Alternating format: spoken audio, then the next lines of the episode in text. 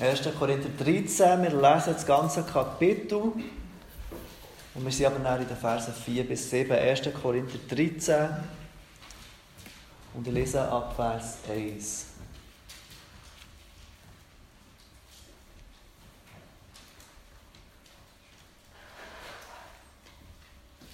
Wenn ich in Sprachen der Menschen und der Engel redete, aber keine Liebe hätte, so wäre ich ein tönendes Erz oder eine klingende Schelle. Und wenn ich Weissagung hätte und alle Geheimnisse wüsste und alle Erkenntnis, und wenn ich allen Glauben besäße, so dass ich Berge versetzte, aber keine Liebe hätte, so wäre ich nichts. Und wenn ich alle meine Habe austeilte und mein Leib hingebe, damit ich verbrannt würde, aber keine Liebe hätte, so nützte es mir nichts. Die Liebe ist langmütig und gütig. Die Liebe beneidet nicht. Die Liebe prahlt nicht, sie bläht sich nicht auf. Sie ist nicht unanständig, sie sucht nicht das Ihre. Sie lässt sich nicht erbittern, sie rechnet das Böse nicht zu. Sie freut sich nicht an der Ungerechtigkeit, sie freut sich aber an der Wahrheit. Sie erträgt alles, sie glaubt alles, sie hofft alles, sie erduldet alles. Die Liebe hört niemals auf, aber seines Weissagungen, sie werden weggetan werden. Seine Sprachen, sie werden aufhören sei es Erkenntnis, sie wird weggetan werden. Denn wir erkennen stückweise und wir weissagen stückweise. Wenn aber einmal das Vollkommene da ist, dann wird das Stückwerk weggetan. Als ich ein Unmündiger war, redete ich wie ein Unmündiger, dachte wie ein Unmündiger und urteilte wie ein Unmündiger. Als ich aber ein Mann wurde, tat ich weg, was unmündig was zum Unmündigsein gehört. Denn wir sehen jetzt mittels eines Spiegels wie ein Rätsel, dann aber von Angesicht zu Angesicht. Jetzt erkenne ich stückweise, dann aber werde ich erkennen, gleich wie ich erkannt bin. Nun aber bleiben Glaube, Hoffnung, Liebe. Diese drei. Die größte aber von diesen ist die Liebe. Wir haben letztes Mal vor zwei Wochen diesen ersten Teil vom 1. Korinther 13 gemeinsam angeschaut. Und wir haben gesehen, dass Paulus uns klar macht, wie wichtig Liebe im Leben eines Christen ist. Liebe, so wie Paulus sagt, ist absolut notwendig im Leben eines jeden Christen. Ohne Liebe sind wir nichts. Wir können noch so große und beeindruckende Gaben haben und diese Gaben brauchen und zeigen. Ohne Liebe sind wir wie ein unangenehmes Echo. Wie ein unangenehmes Feedback, das in den Ohren wehtut, aber nichts bringt. Wir können noch so viel erkennen, noch so viel wissen, aber ohne Liebe sind wir nichts. Und wir können noch so aufopferungsvoll leben, all unsere Habe hingeben, unser Leben hingeben, damit es verbrannt wird. Aber ohne Liebe nützt es nichts. Paulus könnte nicht deutlicher sein, was die Notwendigkeit der Liebe bedeutet wenn unser Leben nicht von der Liebe geprägt sind, dann sind wir nichts. Und das bringt uns zur Frage, was ist denn Liebe? Wenn Paulus so deutlich macht, wie notwendig die Liebe ist, was überhaupt ist Liebe? Und genau darum geht es in den Versen 4 bis 6. Und der Titel der heutigen Predigt daher, was Liebe ist und nicht ist. Was Liebe ist, und nicht ist. Paulus gibt uns in diesen Versen 4 bis 7 eine Definition der Liebe. Bevor er dann zum dritten Teil kommt, zu dieser Dauerhaftigkeit der Liebe. Die Wichtigkeit der Liebe wird auch dadurch ausgedrückt, dass wir wissen können, dass sie bleiben wird. Dass die Liebe das ist, was übrig bleiben wird für alle Ewigkeit. Bevor wir uns diese Begriffe, die Paulus hier auflistet, im Einzelnen anschauen wollen, wie Paulus diese Liebe definiert, wollen wir uns kurz anschauen, was Paulus durch diese Begriffe als Ganzes über die Liebe lehrt. Was wir als Ganzes erkennen können in der Art und Weise, wie er diese Begriffe braucht und wie er die Liebe beschreibt. Paulus beschreibt nämlich die Liebe mit 15 Verben und das ist in der deutschen Übersetzung oft gar nicht so klar. Es kommt gar nicht so klar hervor. Aber diese 15 Begriffe, die Paulus hier braucht, sind im Griechischen alles Verben.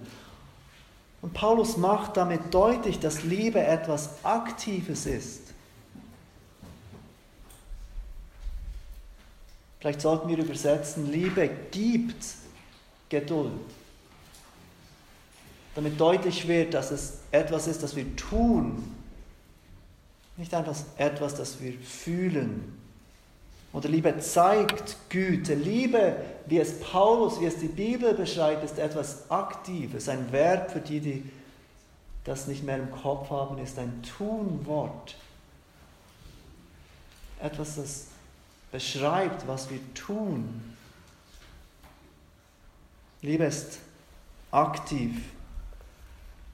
Liebe, wie es Paulus beschreibt, ist nicht so sehr ein Liebe fühlen, sondern ein Liebe tun. Und die Zeitform, in der diese Verben geschrieben sind, im Griechischen beschreiben eine kontinuierliche Haltung, nicht etwas, das wir einmalig tun, wir tun etwas, damit wir das abhaken können. Jetzt haben wir geliebt. Nein, das, was Paulus beschreibt, ist eine kontinuierliche Handlung. Etwas, das eine dauerhafte Einstellung in unseren Herzen ist und das durch unsere Taten hervorkommt. Dass das sich in einem Lebensstil ausdrückt, der kontinuierlich von dieser Liebe zeugt. Liebe ist aktiv, so wie es Paulus beschreibt, nicht ein Gefühl, weit mehr als ein Gefühl, etwas, das wir tun und das sich zeigt in unseren Taten. Und wenn wir diese Dinge erkennen, dann merken wir auch, dass diese Art von Liebe ein Gegenüber braucht. Wir können nicht aktiv lieben, so wie es die Bibel beschreibt, wenn wir kein gegenüber haben, das wir lieben können, dem wir diese Liebe zeigen können, dem wir diese Liebe erweisen können. Und natürlich kann ich geduldig sein in Theorie, wenn es keine Menschen um mich gibt in meiner kleinen Welt, die diese Geduld auf die Probe stellen. Ich kann mich als sehr geduldigen und liebevollen Menschen sehen, wenn es niemanden gibt mit dem ich in dieser Welt zusammenlebe und gemeinschaftlich durchs Leben gehe. Erst wenn ich ein Gegenüber habe, kann ich Geduld geben, kann ich Liebe zeigen. Ich brauche ein Gegenüber und der Kontext, von, in dem Paulus dies schreibt, macht uns klar, dass es die Gemeinde ist, die hier angesprochen ist. Natürlich leben wir diese Art von Liebe auch in unserer Ehe aus, in unserer Familie, mit unseren Freunden. Aber Paulus braucht diese Definition der Liebe ganz bewusst im Kontext der Gemeinde. Diese Art von Liebe soll die Gemeinde prägen, das Zusammenleben untereinander in verbindlicher Gemeinschaft mit Brüdern und Schwestern. Wenn wir erkennen, dass diese Art von Liebe, die Paulus hier beschreibt, ein Gegenüber braucht, dann zeigt sich auch, und vielleicht habt ihr euch diesen Gedanken noch nie gemacht, wie notwendig die Lehre der Dreieinigkeit ist für den christlichen Glauben. Im 1. Johannes 4, Vers 8 steht, Gott ist Liebe. Gott ist Liebe. Und wenn wir glauben würden, dass Gott eine einzige Person ist, wie es zum Beispiel der Islam glaubt, dann bräuchte dieser Gott Geschöpfe, um so lieben zu können. Er müsste sich ein Gegenüber schaffen, damit er überhaupt aktiv lieben kann. Und bevor er dieses Geschöpf hat vor sich, kann er nicht lieben. Aber der Gott der Bibel ist ein Gott, der Liebe ist. Seit Ewigkeiten und deshalb hat er auch seit Ewigkeiten ein Gegenüber. Im Vater, Sohn und Heiligen Geist. Seit aller Ewigkeit lieben sich die drei Personen in der Gottheit. Auch Gott, wenn er liebt, ist nicht auf sich gerichtet. Seine Liebe ist auf den anderen gerichtet. So lesen wir in Johannes 3, Vers 35, der Vater liebt den Sohn und hat alles in seine Hand gegeben. Gott der Vater liebt den Sohn seit aller Ewigkeit. Der Sohn liebt den Vater. Und weil diese Liebe innerhalb der Dreieinigkeit so überschwänglich ist, sie lieben sich seit aller Ewigkeit, wollen sie diese Liebe teilen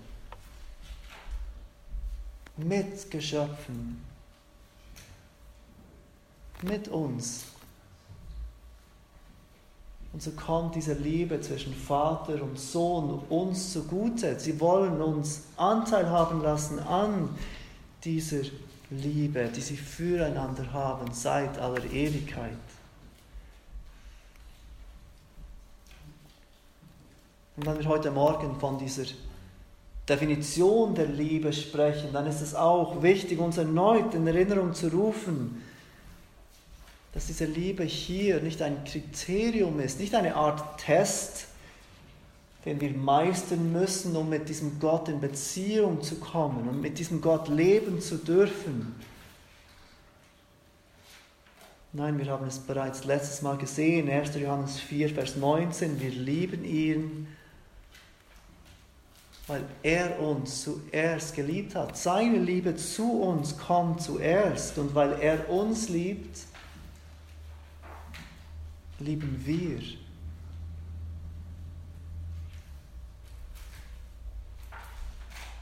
Durftest du diese Liebe von Gott bereits erkennen in deinem Leben? Diese Liebe, die er uns zeigt, indem er seinen Sohn hingibt, damit jeder wer auch immer der glaubt, nicht verloren geht, sondern ewiges Leben haben darf.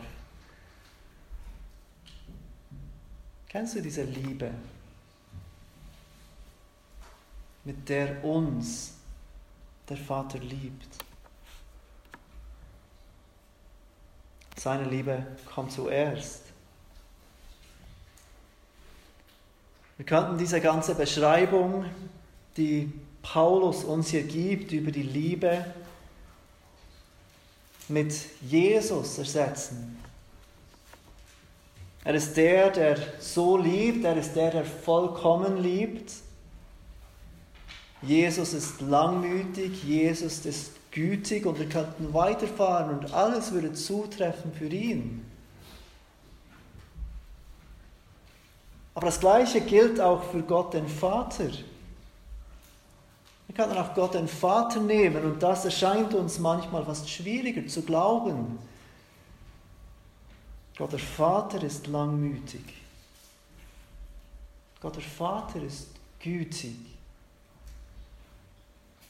Gott der Vater ist nicht kalt.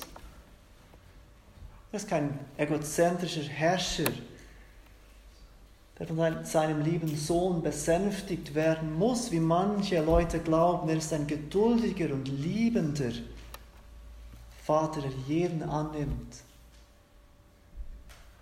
der sich ihm durch Jesus Christus im Glauben an ihm und im Buße zuwendet.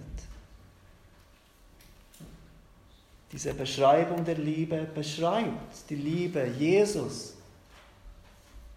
Und sie beschreibt die Liebe des Vaters für all die, die auf ihn vertrauen, auf Jesus vertrauen. Doch auch wenn all diese Begriffe, die uns Paulus hier gibt, uns Gottes Liebe und wie Gott liebt und wie Gottes Liebe ist, in Erinnerung rufen, so ist es doch nicht die Absicht, die der Apostel Paulus hat, zumindest nicht primär. Gott ist all diese Dinge, Jesus ist all diese Dinge, doch Paulus beabsichtigt, dass diese Art von Liebe auch in uns vorhanden sein darf. Dass diese Art von Liebe, die er hier beschreibt, inmitten dieser Kapitel um die Geistesgaben,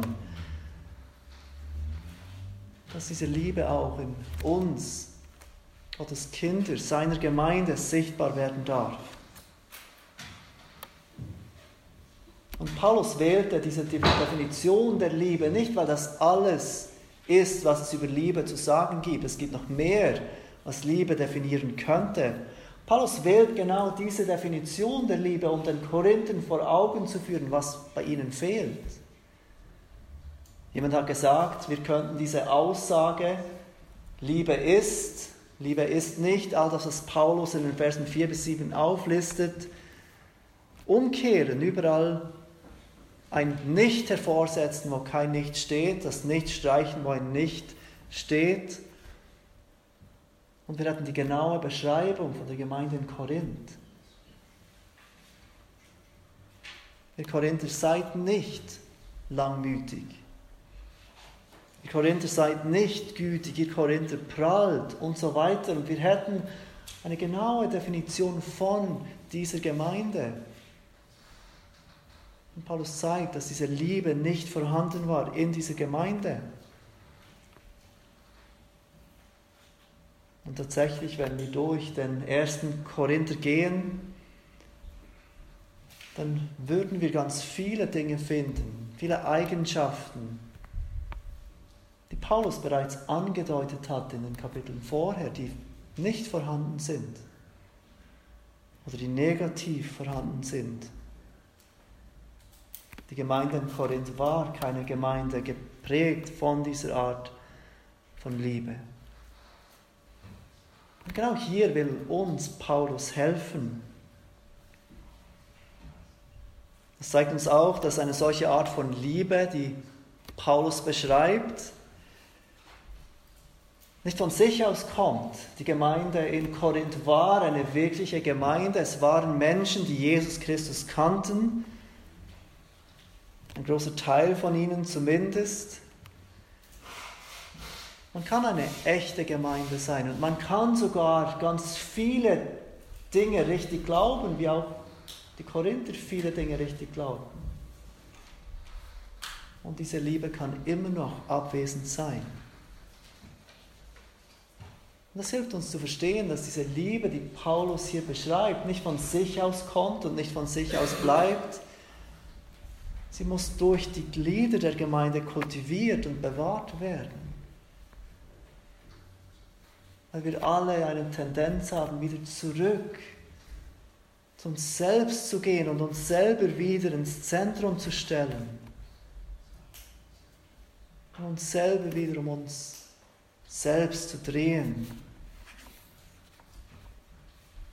Nun lasst uns einmal zusammen sehen, wie Paulus diese Liebe definiert, die er so absolut notwendig erachtet und die er jetzt für uns erklärt, was diese Liebe ist.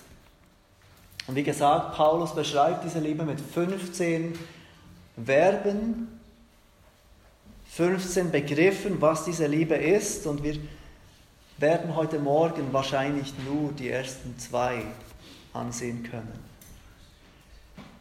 Der erste Begriff, den Paulus braucht, um diese Liebe, die so notwendig ist in unserem Leben, im Leben eines jeden Christen, ist, die Liebe ist langmütig. Die Liebe ist langmütig. Das ist das Erste, das Paulus auflistet. Die Liebe ist langmütig. Langmütig ist nicht ein Wort, das wir in unserem Alltag brauchen. Ich glaube, die meisten von uns sprechen nicht von Langmut. Das Wort bedeutet auch Geduld, ein Wort, das wir viel besser verstehen. Geduldig sein oder etwas lange aushalten, etwas lange ertragen. In Hebräer 6 wird das Wort für Abraham gebraucht. Abraham wird als jemand beschrieben, der geduldig wartete, dass Gott seine Verheißung für einen Nachkommen erfüllt. Und die meisten von uns kennen die Geschichte von Abraham, wie Gott zu ihm kommt und ihm Nachkommen verspricht, aber er Jahrzehnte nicht sieht von dieser Erfüllung, von dieser Verheißung. Aber er glaubt. Er lebt weiter im Vertrauen auf Gott, er lebt weiter im Glauben, dass Gott diesen Nachkommen bringen wird, irgendwie, auch wenn er nicht versteht, wie das genau passieren wird. Aber Abraham wird im Hebräer 6 also ein Beispiel von jemandem beschrieben, der geduldig wartete, dass sich Gottes Verheißung erfüllte. Im 2. Petrus 3, Vers 9 wird Gott beschrieben als jemand, der geduldig oder langmütig ist. Gott ist langmütig gegen uns, weil er nicht will, dass jemand verloren gehe, sondern dass jedermann Ruhm zur Buße habe. Gott wird beschrieben als jemand, der geduldig ist, jemand, der langmütig ist. Der Kirchenvater Chrysostomos sagte, dieses Wort für Langmut oder Geduld ist ein Wort, das für den Menschen gebraucht wird, dem Unrecht getan wird und dem es möglich wäre, sich dafür zu rächen, der aber das nicht tut.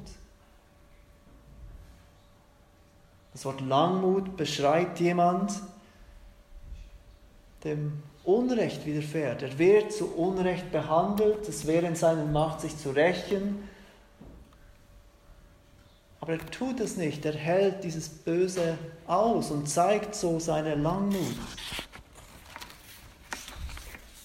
Wahrscheinlich überrascht es euch nicht zu hören, dass diese Geduld, dieses Geduldigsein, dieses Langmütigsein, dieses Unrecht ertragen und sich nicht rächen, selbst wenn man könnte, etwas war, das in der Kultur des ersten Jahrhunderts verpönt war. Etwas, das als Schwachheit angesehen wurde. Der erfolgreiche Mann, der einflussreiche Mann oder die Frau mit Klasse, die würde sich das nicht bieten lassen. Sie würde sich so nicht behandeln lassen. Wenn ihr Unrecht widerfährt und sie sich rächen könnte, dann würde sie das natürlich tun, um ihre Stärke zu zeigen. Und ich glaube, wir sind heute gar nicht so weit davon entfernt. Wie schnell sagen wir oder denken vielleicht nur, das lasse ich mir doch nicht bieten. Das ist genug, das lasse ich mir nicht bieten. Jetzt zeige ich es denen. Glaube auch in unserer Kultur ist Langmut oder Geduld oft etwas, das aus Schwachheit angesehen wird. Wir wollen uns nicht so unrecht behandeln lassen und uns nicht wehren. Und wir hören Dinge in unserer Kultur, wenn es einen Gott geben würde, wenn es einen guten Gott geben würde, Weshalb gibt es dann so viel Böses? Und die Menschen verstehen nicht, dass Gott langmütig und geduldig ist und genau das der Grund ist, weshalb Gott Böses erträgt und zulässt in unserer Welt, weil Gott will, dass Menschen Raum haben zur Buße.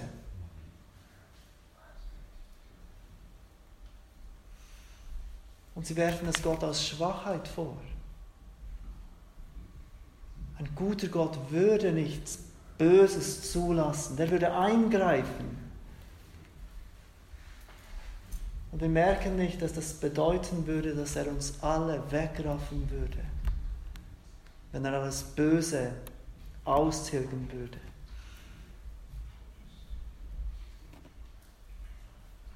Ich werde immer wieder an Gottes Geduld, Gottes große Geduld erinnert und erstaune mich über Gottes große Geduld, wenn ich überall diese Regenbogenfahnen sehe. Der Regenbogen, wir wissen, es ist ein Zeichen dafür, dass Gott Gnade, dass er Barmherzigkeit schenkt über Sünder, dass er vom Gericht absieht, um Raum zur Buße zu lassen. Und was tun wir Menschen? Wir missbrauchen dieses Zeichen für Gottes Gnade, für seine Treue uns gegenüber. Dass er diesen Bund halten wird und sich, eine Braut, erretten wird. Wir missbrauchen dieses Symbol, um Sünde zu feiern. Und wir machen Fahnen daraus, die wir in den Himmel heben, als würden wir sie Gott vor die Augen, vor die Augen tun wollen, vor seinen Augen herumwehen wollen und Gott bleibt trotzdem geduldig. Wir missbrauchen dieses Symbol für seine Gnade, um Sünde zu feiern und Gott bleibt geduldig, was für ein geduldiger Gott wir haben. Und auch wenn wir im Römerbrief sehen, Römer 1, dass dies bereits Gottes Gericht ist, dass Menschen überhaupt Sünde feiern, trotzdem zeigt Gott seine große Geduld, indem er das Gericht zurückhält und Raum zur Buße gibt.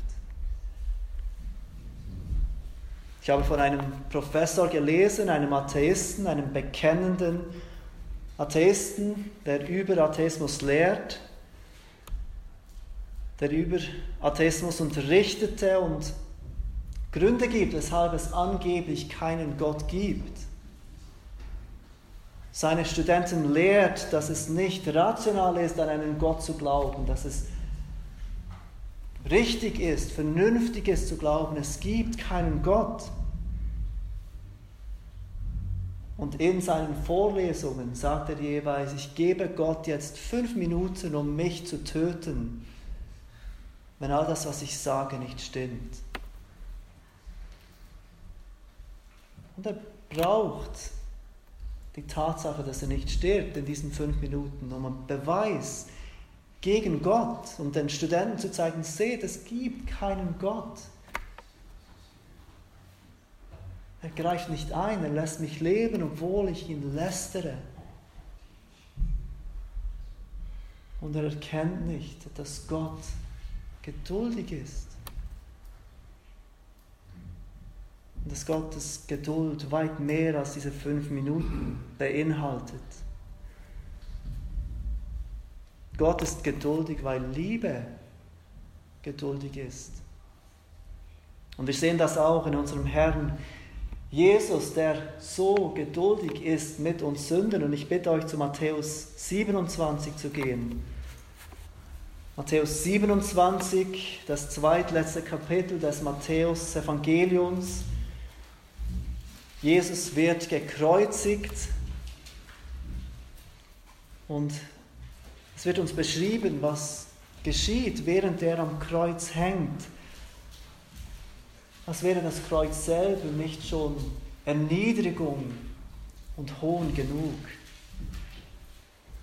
Matthäus 27, lese Verse 38 bis 44, wo wir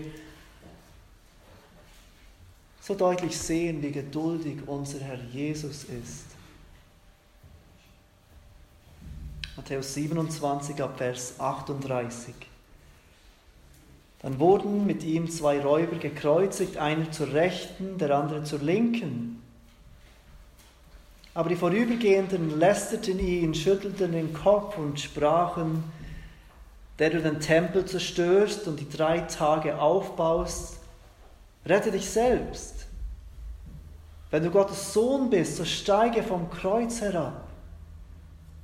Gleicherweise spotteten aber auch die obersten Priester samt den Schriftgelehrten und Ältesten und sprachen, andere hat er gerettet, aber sich selbst kann er nicht retten. Ist er der König Israel, so steige er nun vom Kreuz herab. Wir wollen an ihn glauben. Er hat auf Gott vertraut, der befreie ihn jetzt, wenn er Lust hat an ihn. Dann hat er gesagt, ich bin Gottes Sohn.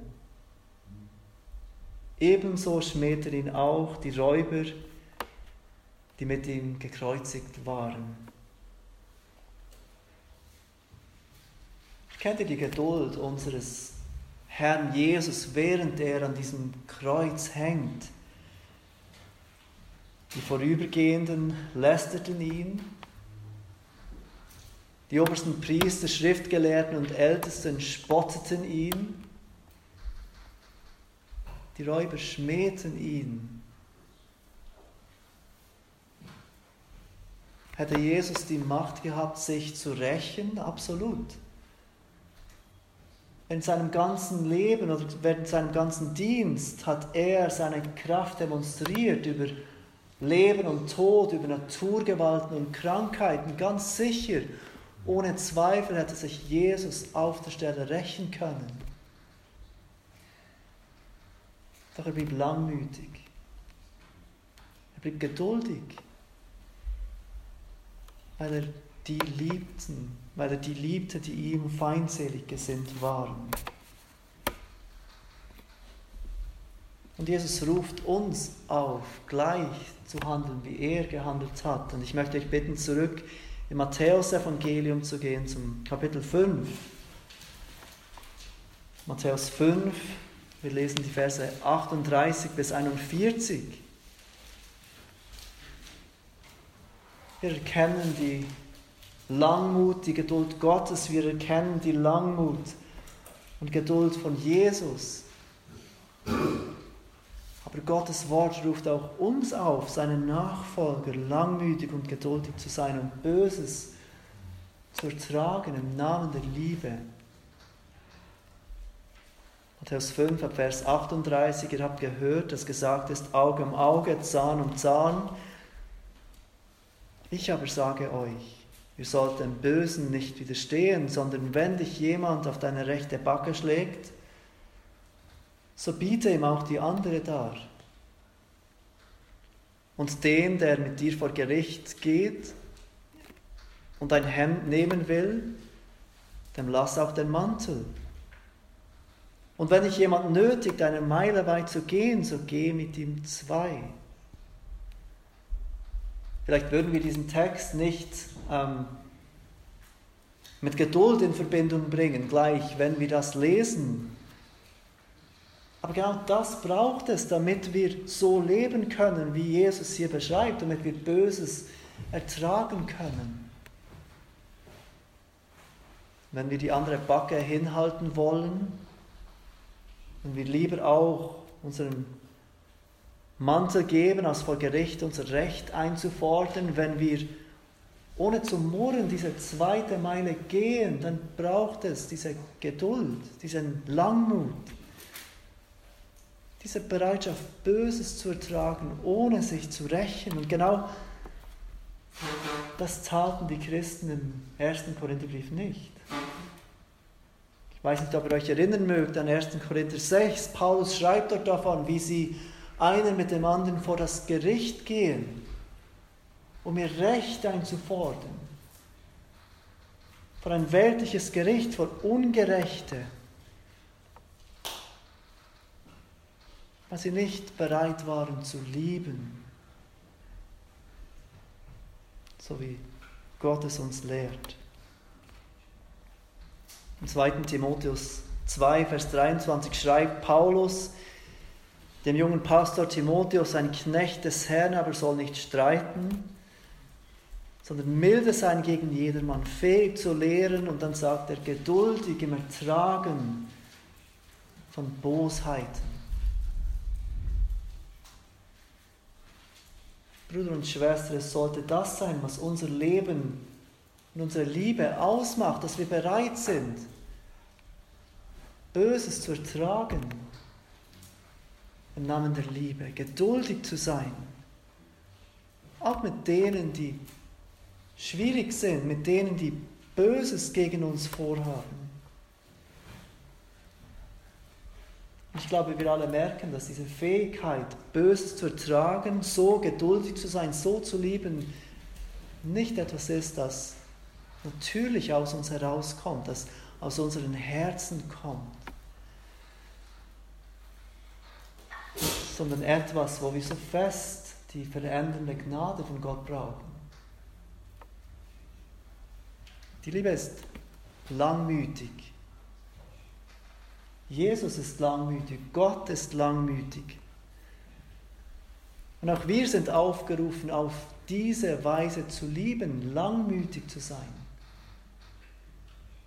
Das ist die erste Definition, die Paulus uns gibt, wie oder was Liebe ist. Liebe ist langmütig. Das zweite, was er sagt, Liebe ist gütig. Die Liebe ist gütig. Das ist die zweite Definition von diesen 15 Definitionen. Die Liebe ist gütig. Und das Wort gütig ist auch etwas, das wir im Alltag wahrscheinlich nicht so oft brauchen. Es bedeutet liebenswürdig sein, freundlich sein, es drückt Freundlichkeit aus. Es kann auch mit Wohlwollen Barmherzigkeit oder gnädig sein beschrieben werden. Im Römer 2, Vers 4 beschreibt Paulus Gott als gütig und dass es seine Güte ist, die uns zur Buße leitet. Oder verachtest du den Reichtum seiner Güte, Geduld und Langmut und erkennst nicht, dass dich Gottes Güte zur Buße leitet, schreibt Paulus an die Christen in Rom. Gott ist gütig und seine Güte führt uns, leitet uns zur Buße. Im ersten Petrusbrief wird dieser Begriff mit freundlich beschrieben. Und Petrus sieht darin einen Grund, weshalb wir als Christen nach Heiligung streben sollen. 1. Petrus 2, Verse 1 bis 3. So legt nun ab alle Bosheit und allen Betrug und Heuchelei und Neid und alle Verleumdungen und seid als neugeborene Kindlein begierig nach der unverfälschten Milch des Wortes, damit ihr durch sie heranwachst. Und dann sagt er, wenn ihr wirklich geschmeckt habt, dass der Herr freundlich ist, und hier ist das gleiche Wort gebraucht, dass der Herr gütig ist, dass er liebenswürdig ist. In Epheser 4, Vers 23 wird es auch mit freundlich übersetzt und dort wird es auf uns angewandt, dass wir so sein sollen. Paulus ruft dort die Gläubigen auf, Epheser 4, Vers 23. Seid aber gegeneinander freundlich und barmherzig und vergebt einander, gleich wie auch Gott euch vergeben hat in Christus. Liebe ist gütig. Und diese Güte zeigt sich in einem Herz, das bereit ist zu vergeben, anderen gleich zu vergeben, wie auch uns vergeben wurde. Andere anzunehmen, wie auch wir angenommen wurden. Auf andere wohlwollend zuzugehen, wie auch Gott auf uns wohlwollend zukam in seiner Gnade. Das griechische Wort für Güte ist Christos. Und es hört sich ähnlich an. Wahrscheinlich hört ihr das wie das griechische Wort für Christus. Und gemäß der Tullian, einem Schreiber des zweiten und dritten Jahrhunderts, war diese Güte unter den Christen so bezeichnend für sie, dass die Menschen um sie herum, die Menschen, die nicht Christen waren, die restliche Kultur, diese Christen oft mit diesem Namen ansprachen, statt Christen wurden sie die Christiani genannt, die, die gütig sind, die, die mild sind gegen andere. Weil das war, dass die Kultur von diesen Menschen wahrnahmen. Und das war natürlich auch wieder etwas, das die Leute negativ sahen. Mild zu sein, lieb zu sein, gütig zu sein, anstatt sich stark zu geben und für sein Recht einzustehen.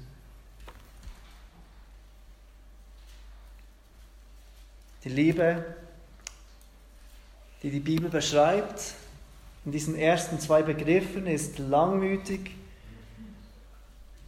und gütig.